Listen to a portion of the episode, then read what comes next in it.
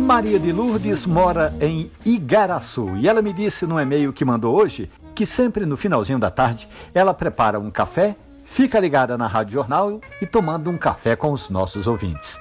A costureira me contou que preparou um coador de pano, vai estreá-lo hoje e pergunta se, quando terminar de usar, se pode lavar com detergente, com álcool, com sabão em pó, sabão em coco ou amaciante. Nenhum, dona Lourdes. Coador de pano deve ser limpo somente com água quente. Nada de sabão nem detergente, muito menos álcool, dona Lourdes. É para que o seu café tenha sabor e aroma de café e não de sabão em pó.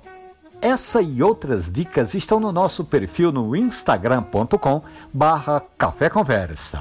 Um abraço, bom café.